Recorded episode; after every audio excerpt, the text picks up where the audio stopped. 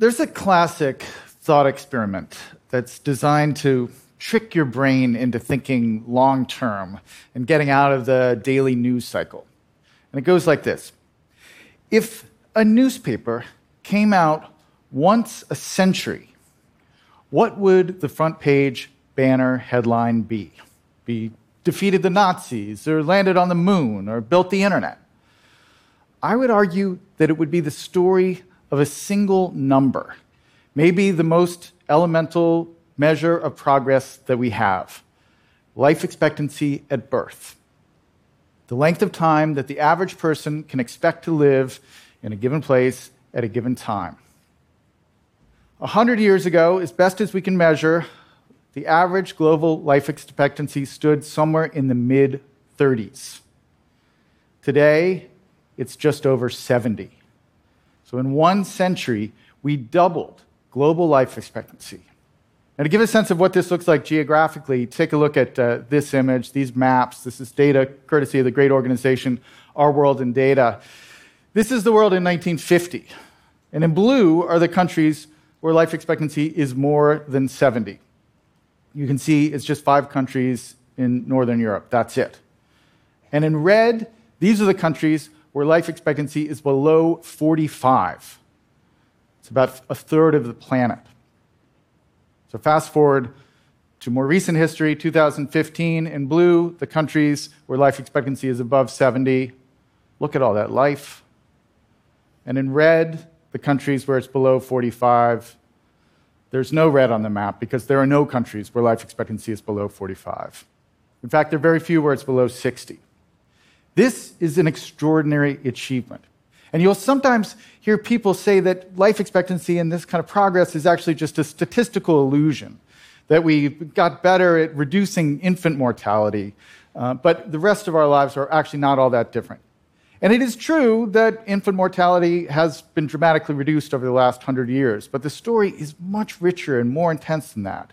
If you take a look at this early infographic by the great Victorian statistician William Farr, um, which is attempting to show mortality rates by age group in London in the early 1840s. Now, I find something incredibly heroic about this chart. I mean, here's a guy without computers, without the internet, without Excel, trying to do something that is incredibly hard and incredibly important. He's trying to look at broad patterns in life and death in a great city, trying to make sense of what is going on.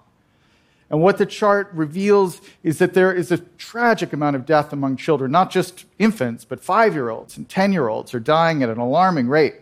But almost nobody makes it to 85 or 90 and more than half of the population is dead by the age of 45.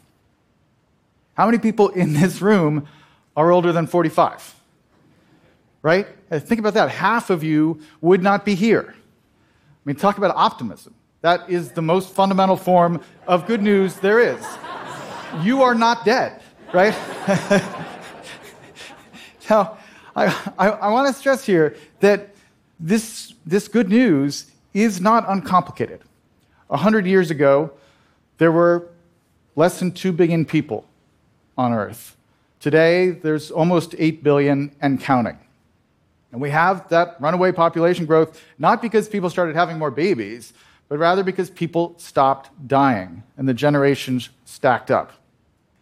And we have problems like climate change because of these underlying trends as well.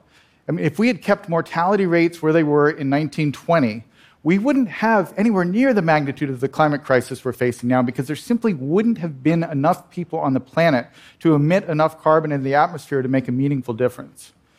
In, in a weird sense, climate change is the unintended consequence of industrialization and increased longevity. So, all this extra life is a mixed blessing, like any change this momentous. But I want to stress not just that we did it, but I think the more interesting question is how we did it. That's what's been obsessing me over the last three or four years. That's the investigation I've been on, trying to figure out what are the prime movers when we see change this momentous. What is really driving that change? And I think we should say, given everything that's happening in the world, we should point out that you know, one of those prime movers, which we should shout from the rooftops, is vaccines, right? We doubled, yes, right? Thank you. I did invent vaccines, so I appreciate that. I mean, from smallpox to polio and to influenza and TB and measles and COVID. I mean, if we celebrated the eradication of smallpox the way we celebrate the moon landing, we would have a lot less vaccine hesitancy in the world right now. But I also think it's a mistake to focus exclusively on the march of science and the kind of tangible objects like vaccines and antibiotics or x rays. And to explain what I mean by that, I think it's useful to look at the story of how we conquered one of the most terrifying threats of the 19th century milk. Now, we think of milk as this kind of emblem of health and vitality, but in fact, in the middle of the 19th century, milk was a serious health threat, particularly to children. We had no mechanical refrigeration, and so there was a lot of spoilage problems people could get tuberculosis from milk. Um, they, they, figured out this thing for urban cattle where they couldn't feed them grass, so they would feed them uh, slop from whiskey distilleries uh, in, instead of grass. Brilliant idea. Which produced this kind of blue tinted milk that was very dangerous called swill milk.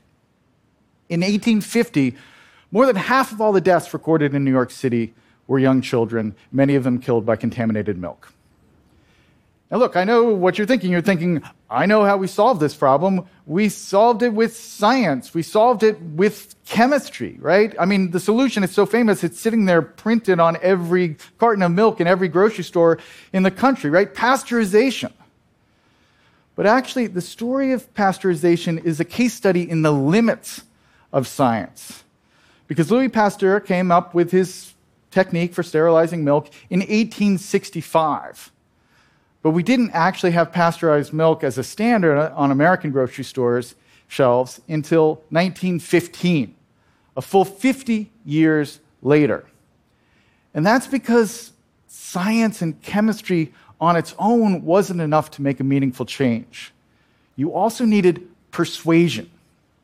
You had to convince people to drink pasteurized milk. You had to convince the dairy industry to make pasteurized milk. And that took a whole other cast of characters. It, it took muckraking journalists, it took crusading lawmakers. There was a whole subculture of pasteurization activists back then. Maybe the most unlikely one was a department store magnate named Nathan Straus, who got obsessed with the pasteurization cause, and he funded all these milk depots all around New York City where pasteurized milk was, was sold at cost to low income residents so that they would develop a taste for it. So, in a sense, the way to think about it is that Pasteur solved the problem on the level of chemistry, but Straus and his allies solved it on the level of society. And you need both fronts to affect change on that scale. And there's another prime mover that we don't talk about enough, which seems a little bit unlikely in the context of you know, disruptive innovation, and that is large bureaucratic institutions. Now, if that seems contradictory to you, I suggest that you flip through the pages of any pharmaceutical drug catalog from the early 20th century. I mean, these things are just a laundry list of deadly poisons, one after another arsenic, mercury, belladonna, not to mention all the heroin and cocaine. A lot of medical historians believe that all in, pharmaceutical drugs were a net negative in terms of human health until the invention of antibiotics in the 1940s. That's what life was like. I mean, in 1937, there was this Tennessee pharma startup that hit upon this idea for a new cough syrup, a, a cure for strep throat, actually, targeted at, at children. At the time, there was a, a, a, a, new drug called sulfa drugs that were kind of a forerunner of antibiotics, but they were generally packaged in this bulky pill format. It was very difficult for kids to swallow. So, a chemist at this startup came up with the brilliant idea of dissolving the sulfa drug in diethylene glycol and then adding some raspberry flavoring to make it more palatable for the kids. Seemed like a brilliant idea, except that diethylene glycol is toxic to human beings. It's basically antifreeze. And so, almost immediately, weeks after, there were dozens of deaths around the United States from this terrible concoction. And the crazy thing is that putting diethylene glycol in your medicine was not a problem given the existing regulations of the day. The only thing that the FDA was really interested in was whether you were actually listing the ingredients of your potion on the label. So if you wanted to put antifreeze in your cough syrup, go right ahead, as long as you actually list the ingredients on the label. That's what life was like. But because of this tragedy, laws were changed, and for the first time, the FDA mandated that pharma companies show that their drugs were not harmful to consumers, which seems kind of obvious, but somebody had to figure that out. And so, what we needed at that point was not just kind of new miracle drugs. We needed new institutions. We need new meta innovations like three phase trials and uh, randomized controlled experiments, and regulatory bodies like the FDA to f- separate out the, the fake cures from the real thing. And that kind of institutional innovation is going to be increasingly important in the decades to come. Because all around the world right now, there are well funded scientists at serious labs that are working on tackling the problem of aging itself. I mean, currently, the outer boundary of human life is somewhere around 110 and 115. It's very hard to live past that. But there is serious research out there that suggests that we can just blow past that boundary and live for decades longer, maybe even indefinitely. I'm not saying this is going to happen, but it is on the table.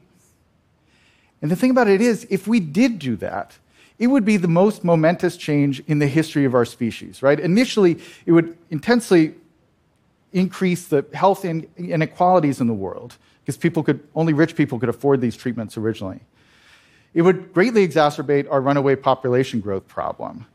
And it would fundamentally alter the, the definition of the arc of a human life. And when you ask people, do you think we should mess around with immortality, ordinary people, most of them say no. But the problem is, we don't have collectively a decision making body that can help us wrestle with changes this immense. We're like the FDA back in 1930, like, go ahead and make your immortality pill, just make sure the ingredients are right on the label. That's where we are. So, the kinds of innovations we need are going to be on the level of oversight and decision making. And I think we can make these innovations if we, if we work at it. Now, I, we all realize that regulatory overreach is a problem. So we're going to have to design decision making bodies that are both sensitive to the dangers and the unintended consequences, but also genuinely open to the possibilities. But to my mind, we should be focusing less on extending life indefinitely and more on reducing the gaps that remain in health outcomes here and around the world. I mean, just look at what we've lived through in the past year and a half. On average, white Americans lost one year of expected life in 2020, thanks largely to COVID. African Americans lost three years. And we should be focusing on reducing the gap between what we call health span and lifespan, the amount of time that we spend that is fundamentally healthy and at, at full capacity. I think we all agree that these are problems that are worth solving, and we have the tools at our disposal right now to solve them. If the first great revolution in human health was extending the overall average human life, the second should be about closing the gaps. Thank you very much.